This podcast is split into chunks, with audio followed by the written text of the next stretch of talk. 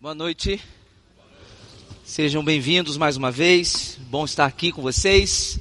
A primeira coisa que eu tenho para dizer é da minha alegria de estarmos juntos mais um domingo para louvarmos e engrandecermos o nome de Jesus. A segunda coisa que eu tenho para dizer é que eu percebi que minha blusa amassou toda enquanto eu estava sentado, o que me leva a reforçar a minha campanha de que a sociedade precisa começar a aceitar roupas sem passar. Vamos orar por isso. Mas a terceira coisa que eu tenho para dizer é que a gente está numa série chamada O Fruto do Espírito e a gente está tendo a oportunidade de mergulharmos naquilo que são evidências da vida da presença do Espírito Santo nas nossas vidas. E há dois domingos atrás a gente teve uma belíssima introdução dada pelo pastor Sidney, onde a gente pôde perceber um pouco da Trindade, quem é o Pai, quem é o Filho, quem é o Espírito. Semana passada foi Dia dos Pais e hoje o pastor Carlos Macorde brilhantemente trouxe a primeira evidência do fruto do Espírito que nós estudamos e refletimos que foi o amor. Se você não assistiu, não estava aqui de manhã, eu recomendo fortemente que você assista pela internet, pelo seu aplicativo, a mensagem de hoje de manhã sobre o amor, que foi brilhante. Então, assista e que Deus possa abençoar muito a sua vida. E hoje nós estamos refletindo sobre a segunda evidência do fruto do Espírito, que é a alegria. Vamos falar um pouco sobre a alegria parte do fruto do Espírito. Ah, eu queria começar com um versículo que me chama muita atenção sobre a questão da alegria, que é Filipenses 4,4, que diz: Alegrem-se sempre no Senhor, novamente direi: alegrem-se. Alegrem-se sempre no Senhor, novamente os direi: alegrem-se.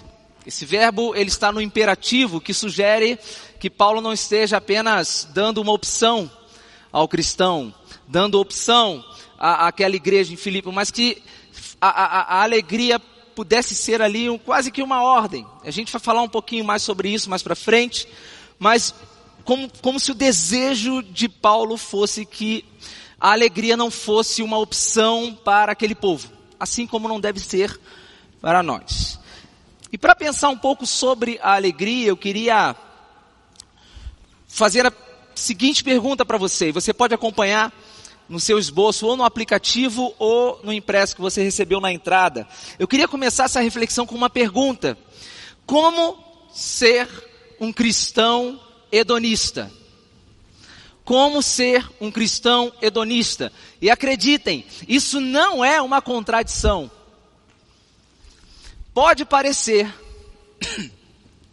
pode parecer, mas ser um cristão hedonista não se trata de um paradoxo, não se trata de uma incoerência, muito menos de uma contradição. O que, que é o ser hedonista?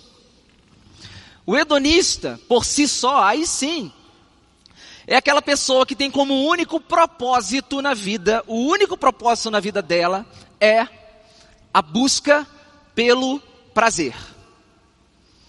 Um ser hedonista é um ser que tem como alvo na sua vida, como um propósito, a busca intensa pelo prazer. E aí você pode pensar o seguinte: mas o cristianismo não é justamente uma renúncia? O cristianismo não é justamente um abrir mão daquilo que nos dá prazer? Será que é isso? Que é ser cristão? Não necessariamente. O ser cristão, eu concordo, é abrir mão, é, ter, é, é, é viver uma vida de renúncia para aquilo que é prazer momentâneo, aquilo que é prazer na terra e aquilo que é prazer que não combina com o Cristo no qual professamos. Aí a gente concorda.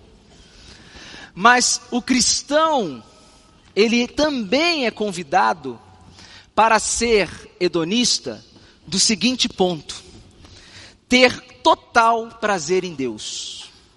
E ser Cristo a sua única fonte de satisfação. E eu coloquei aí, é ser tomado por uma alegria indescritível, que não depende das circunstâncias deste mundo para existir. Aí nós estamos falando de hedonismo cristão. E aí sim eu estou dizendo que é possível sim você ser um cristão hedonista. Ou seja, se o mundo desabar ao seu redor, você ainda estará bem, você ainda estará alegre. E aí a gente entra em contradição com esse mundão aí. Porque a turma não entende o que a gente pensa. A, tu, a turma não entende essa nossa forma de agir. O mundo pode estar desabando, mas você está bem. Como diz em Abacuque 3, 17 e 18, ainda que a figueira não floresça, nem haja fruto nas vides, ainda que fale o produto da oliveira, e os campos não produzam mantimento, ou seja, gente, ainda que dê tudo errado. Talvez você chegue, tenha chegado aqui nessa noite com a vida toda atrapalhada. Você olha para um lado tem problema, você olha para o outro tem problema, você olha para o outro tem problema, e fala assim, gente, eu não sei para onde eu vou. Eu sei para onde você deve ir. E o texto continua: ainda que o rebanho seja exterminado, da malhada e nos currais não haja gado, todavia eu me alegrarei no Senhor, exultarei no Deus da minha salvação. Você consegue colocar isso como um alvo na sua vida? Eu queria que nessa noite eu e você pudéssemos colocar esse alvo na nossa vida. Apesar dos pesares, apesar das dificuldades, nós ainda seremos alegres. Amém? seremos alegres. A alegria permanecerá, porque a alegria é um fruto do Espírito. John Piper é um cara que eu admiro, gosto muito, esteve aqui, pisou nesse palco, muitos de vocês estiveram aqui. Eu leio suas obras há muito tempo. Um dos primeiros livros que eu li dele se chama ah, Desejando Deus, Satisfeitos em Deus. A tradução ela ficou meio estranha, mas a primeira versão que eu peguei dele se chamava Teologia da Alegria não foi muito bem traduzido, mas ali ficou famosa uma frase que o Piper citou que diz: Cristo é mais glorificado em nós à medida em que somos mais satisfeitos nele. O nosso alvo, gente, de vida é glorificar a Deus. Você e eu fomos feitos apenas para um propósito, glorificarmos o nome de Deus. Efésios 1:12 diz que nós fomos feitos para o louvor da glória de Deus. Ou seja, a nossa vida só tem um propósito: glorificar Deus, que as pessoas possam olhar para a gente e ver a glória de Deus. Era essa a ideia, era esse o plano inicial de Deus, que nós pudéssemos manifestar a sua glória. E à medida que, em que nós procuramos manifestar a glória de Deus, nos tornamos mais satisfeitos nele. Ou seja, cada vez que procuramos sermos um cristão, cristãos hedonistas, e nos satisfaçamos mais em Deus, ou seja, à medida em que a nossa satisfação plena seja única e totalmente o Senhor, Cristo começa a ser glorificado através da nossa vida. Cristo começa a ser glorificado através da nossa vida. E como é que nós podemos fazer isso? Eu queria trazer aqui para vocês nessa noite cinco verdades sobre essa palavrinha pequenininha chamada alegria. Cinco verdades sobre a alegria que a palavra de Deus, que Jesus pode nos ensinar. Verdade número um: a alegria, ela faz parte da nossa vida diária. A alegria, ela faz parte da nossa vida diária. Gente, alegria não são momentos. A alegria como fruto do Espírito não são apenas coisas pontuais na sua vida, ela é uma coisa constante. Ela é uma constante na minha vida e na sua vida. Ela não é uma opção. E aí eu quero reforçar aquilo que Paulo falou lá em cima. Gente, a alegria, ela não é uma opção. Ela não é uma sugestão. A alegria está diretamente ligada ao cristão. Podemos afirmar que a alegria é um mandamento de Deus para mim e para você. Ou seja, não é uma opção você se alegrar. Não é uma opção você ter como evidência do, da, do Espírito na sua vida a, alegria. Salmo 37, 4 diz: Agrada-te no Senhor e Ele satisfará os desejos do seu coração. As versões mais antigas diz: Deleita-te. O que é deleitar, gente? É sentir prazer. É sentir prazer, é você passar por um momento onde você não quer deixá-lo jamais. E aqui mais uma vez a gente vê o verbo agradar no imperativo, agrada-te. Agrada-te no Senhor, ou seja, tenha como ah, ah, um mandamento, não trate como opção o hábito e o ato de se alegrar em Deus. Agrada-te no Senhor e Ele satisfará os desejos do seu coração.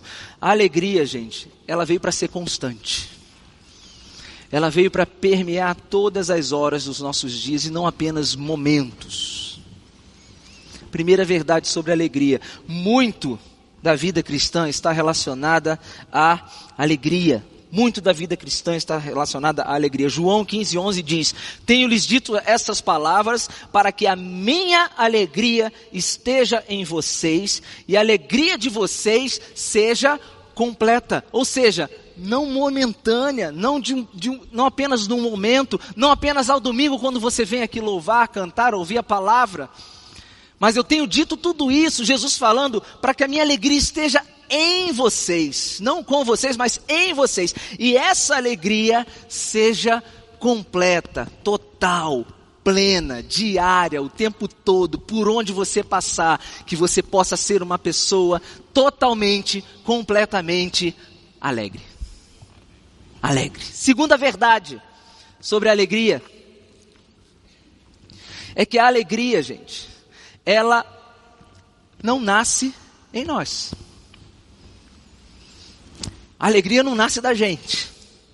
Ou seja, ela não é uma virtude que nós possamos produzir, mas é uma manifestação do Espírito Santo nas nossas vidas. Toda vez que a gente tenta produzir alegria, a gente se frustra. Toda vez que a gente tenta produzir, falsificar, fabricar uma alegria que não vem do Espírito, a gente se decepciona. Por mais que essa alegria seja disfarçada de uma alegria que vem de Deus. Às vezes, nós somos alimentados por o que chamamos de uma falsa alegria. E talvez, gente, a maior contradição da alegria, o maior inimigo da sua alegria não é a tristeza, seja a falsa alegria. O que os falsos profetas tentam às vezes nos vender ao lugar, no lugar da alegria não é a tristeza, é uma falsa alegria. O que o diabo muitas vezes tenta te vender no lugar da alegria vinda do Espírito não é a tristeza, mas sim uma falsa alegria. Então a alegria é uma coisa que não nasce na gente, ela é uma virtude, ou seja, fruto do Espírito é amor, é alegria, é uma virtude do Espírito Santo é uma evidência, por isso nome, por isso fruto. O que é fruto? É uma evidência, uma evidência de que algo está acontecendo, alguma transformação está acontecendo, você está crescendo, e aí vem o fruto. O fruto numa árvore é sinal de que a árvore está indo bem, ela está se, ela tá se alimentando bem, ela está produzindo bem, ela está crescendo bem, daí vem o fruto.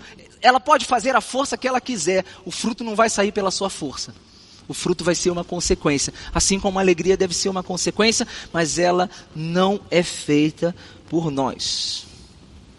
Neemias 8,10 diz: Não se entristeçam, porque a alegria do Senhor os fortalecerá. As versões mais antigas diz que a alegria do Senhor é a nossa força. Mas força é uma coisa que não está na voz de vocês hoje à noite. A alegria do Senhor é a nossa.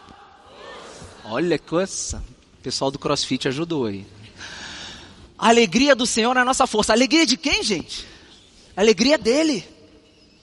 É a alegria dele que nos fortalece. Gente, a alegria não é produzida por nós. A alegria pertence a Deus. É uma criação de Deus. É algo que entra em nossa vida. A alegria não é produzida por nós, mas está presente em nós. E aí nós vamos para a terceira verdade que diz que a alegria ela está tão presente em nós que ela se faz presente ou deve se fazer presente em nossas ações. Gente, não tem jeito. A evidência da alegria passa pela nossa forma de agir, passa pela nossa forma de pensar, passa pela nossa forma de viver a vida. A alegria se faz, a verdadeira alegria, aquela que é fruto do Espírito, evidência do Espírito Santo em nossas vidas, ela se faz presente em nossas ações. Salmo de número 100, versículo 2 diz: Prestem culto ao Senhor com alegria. Entrem na sua presença com cânticos alegres. Ou seja, gente, externalize a alegria que preencheu o teu coração Coloque para fora. Às vezes a gente acha que muitas coisas que acontecem dentro da gente precisam ficar dentro da gente e a gente às vezes precisa externalizar esse tipo de coisa. Provérbios 15, versículo 13 diz: O coração alegre aformoseia o rosto. Aformoseia, não embeleza, tá, gente? Para alguns, coitados, né? A gente está mal, Fernando, Beto coração alegre formoseia o rosto. Então, às vezes não tem essa, gente. Não, eu estou alegre, mas eu estou alegre por dentro. Tá? Não, eu sou não. Como que sim você pode dizer que eu não sou alegre? Eu sou alegre. Qual é o seu problema? Por que, que você está falando assim? Gente, a evidência da presença do Espírito Santo em nós é a alegria que se externaliza. Prestem culto ao Senhor com alegria. Apresentem a Ele cânticos alegres, cânticos cheios de alegria, cânticos munidos de alegria. Sirvam, ou seja, outras versões, de, sirvam tudo que você for fazer, que seja considerado um serviço em nome de Deus, seja feito com alegria. Muitas vezes a gente na igreja trata o serviço como algo automático. Muitas vezes as pessoas começam a servir sem brilho nos olhos. E se tem uma coisa que mata o serviço, que mata a nossa forma de fazer as coisas para Deus, é o tal dos brilhos nos olhos. Com alegria. Servir com alegria. Gente, a alegria é a vitrine da nossa vida em Cristo. A alegria é a nossa vitrine. É a vitrine da nossa vida em Cristo. Nós falamos hoje sobre o amor, o pastor Carlos trouxe aqui uma mensagem muito bonita sobre o amor. Gente, a alegria nada mais é do que a vitrine do amor. A vitrine do amor é a alegria. E eu pergunto para você: se essa alegria não está acontecendo, se ela não está se fazendo presente nas suas ações, quais são os obstáculos? Tem obstáculos à nossa alegria? Sim, podemos ter alguns obstáculos. Pessimismo, por exemplo, pode ser um obstáculo à sua alegria. Você anda naquela vibe assim de que tudo está dando errado, nada, tudo vai dar errado, não vai funcionar mesmo. E a gente esquece que a gente serve a um Deus que é um Deus do impossível. A gente serve a um Deus que é um Deus que pode todas as coisas. Será que pessimismo combina com Jesus? Acho que não dá, né? Talvez um obstáculo à sua alegria, talvez um obstáculo à minha alegria é um mau humor. Gente, eu não estou falando daquele mau humor que às vezes você acorda de manhã, não quer falar com ninguém, mas daqui a dois, duas horas, daqui a meia hora você melhora. Eu estou falando do mau humor como uma constante. Lembra que eu falei que a alegria precisa ser uma constante? Tem gente que o mau humor tem sido uma constante na vida da pessoa. Você pergunta bom dia, ela fala, por quê? Só que você acha que ela vai melhorar em meia hora. Da meio-dia ela continua a mesma pessoa. Tá amarga. Tá reclama de tudo. Isso pode ser um obstáculo. Isso pode estar sendo um empecilho para que a alegria seja uma vitrine do amor de Cristo no seu coração. Pendências do passado pode ser uma, um obstáculo na sua alegria.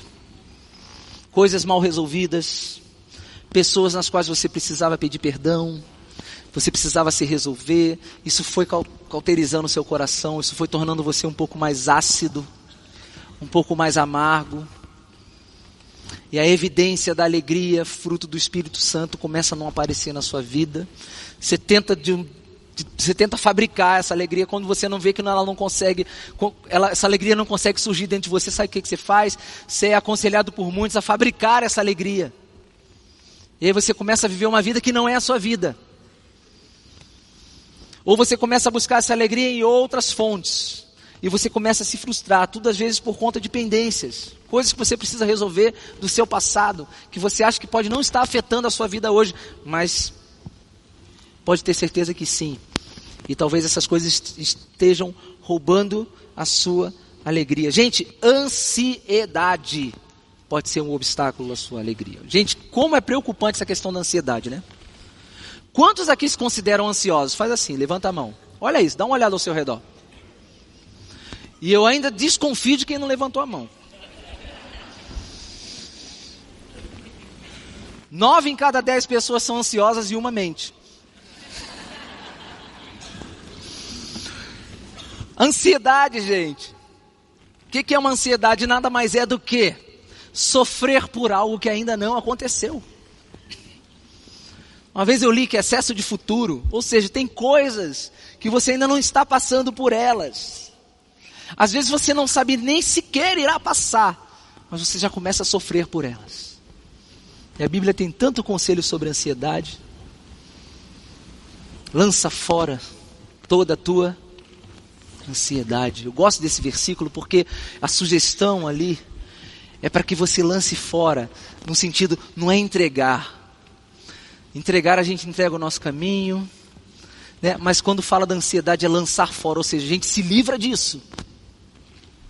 Se livra desse negócio porque isso vai acabar com a tua vida. Se livra disso, porque isso vai roubar a sua alegria.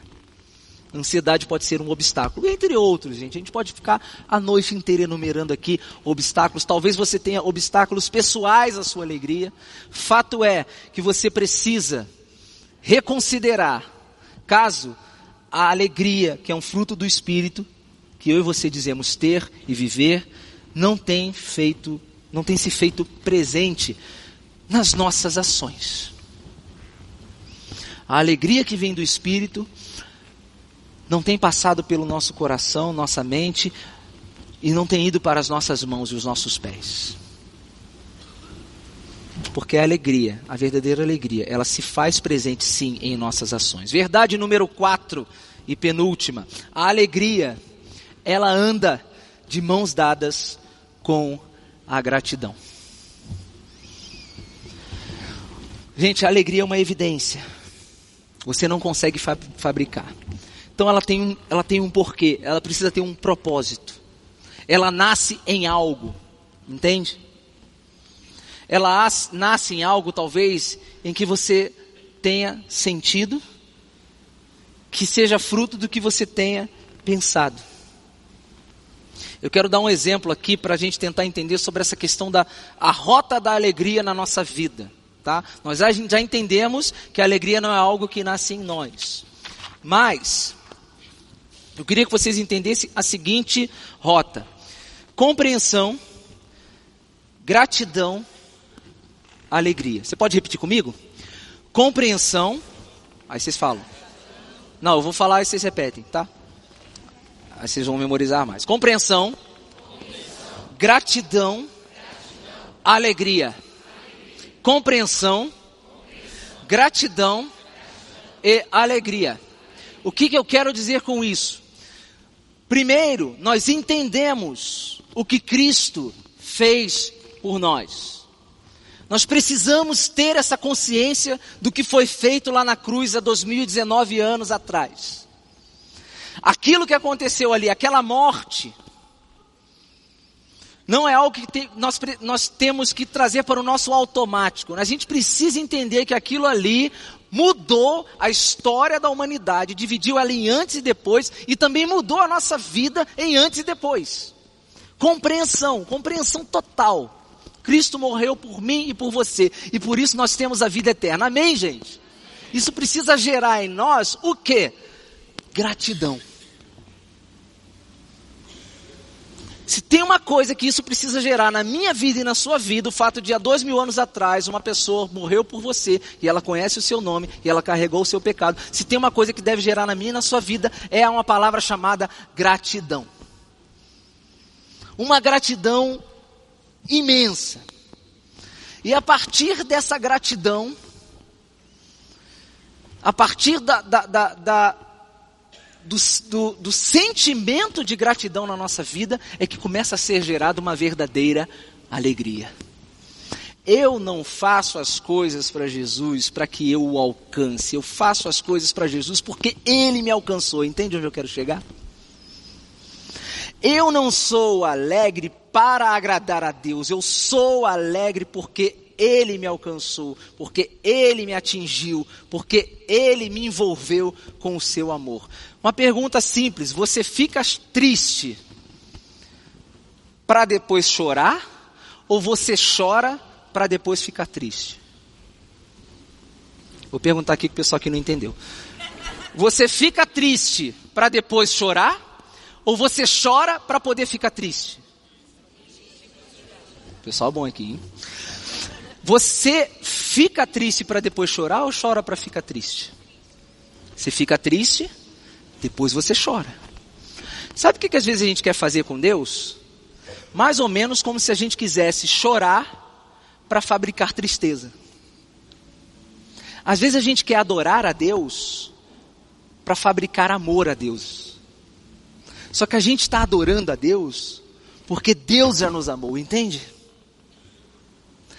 Compreensão, gratidão e alegria. Quando o seu coração se enche de gratidão por Jesus, a sua vida transborda de alegria nele. Acabamos de recitar esse salmo lindo. Sim, grandes coisas fez o Senhor por nós, por isso, estamos alegres. E a gente precisa estar atento à falsa alegria, porque às vezes a falsa alegria leva você a fabricar uma alegria para conseguir algo de Deus. Verdade número 5 e última. A alegria, essa mesma alegria, repetindo, gente, essa mesma alegria que faz parte da nossa vida cristã diária, item 1. Um, essa mesma alegria, que não é algo que nasce em nós, mas está em nós. Número dois, essa mesma alegria que se faz presente em nossas vidas, em nossas ações, e essa mesma alegria que anda de mãos dadas com a gratidão, ela é, número cinco, verdade número cinco, ela é contagiante. Ela é contagiante. Gente, a alegria, fruto do Espírito, ela pode ser vista de longe. De longe. Ela é marcante. Eu acabei de dizer que nós não podemos produzir alegria, mas nós podemos reproduzir a alegria. A alegria que nós recebemos, ela pode vir para as nossas mãos, para os nossos pés, para as nossas ações, e ela pode ser replicada. Salmo de número 40 diz: Pôs um novo cântico na minha boca, um hino de louvor ao nosso Deus. Muitos verão isso e temerão e confiarão no Senhor. A minha alegria, a sua alegria, podem anunciar o reino de Deus aqui na terra. A minha alegria e a sua alegria podem fazer o céu descer podem fazer com que Jesus seja evidente na vida das pessoas. Às vezes a gente não acredita em nós mesmos, não acreditamos em nós mesmos, não acreditamos que a alegria pode passar por nós e atingirmos outras pessoas. Aí eu queria dar um exemplo para você. Eu queria passar um vídeo para você de um cara chamado Matt, M-A-T-T. Ele é um designer de games que resolveu sair pelo mundo e registrar, sabe o que, gente? Uma dancinha, uma dancinha muito estranha, muito estranha. E ele, ele, nos lugares que ele ia, ele fazia essa dança. E algo acontecia quando ele fazia essa dança, vocês vão ver no vídeo. Fato é que esse vídeo ficou tão famoso que uma empresa decidiu pagar ao Matt, que era um designer de games, viajava pelo mundo, financiou a viagem em mais de 50 países para que ele apenas pudesse ir nos países e fazer a sua dancinha. E aí, o resultado disso tudo, você vai ver nesse vídeo agora. Você sabe que eu fico pensando, não na vida do Matt, mas eu fico pensando nas pessoas que se juntaram a ele. Talvez, talvez uma daquelas pessoas está num momento tão ruim que a única coisa que as alegrou foi ter feito uma dancinha daquela. Talvez a sua alegria, a sua constante alegria, seja o único momento de alegria na vida de alguém. Para que esse alguém um dia possa entender que esse momento pode também vir a ser uma constante na vida dele. Alegria que contagia, alegria que transforma. Essa é a alegria fruto do Espírito. Eu queria que você pensasse hoje.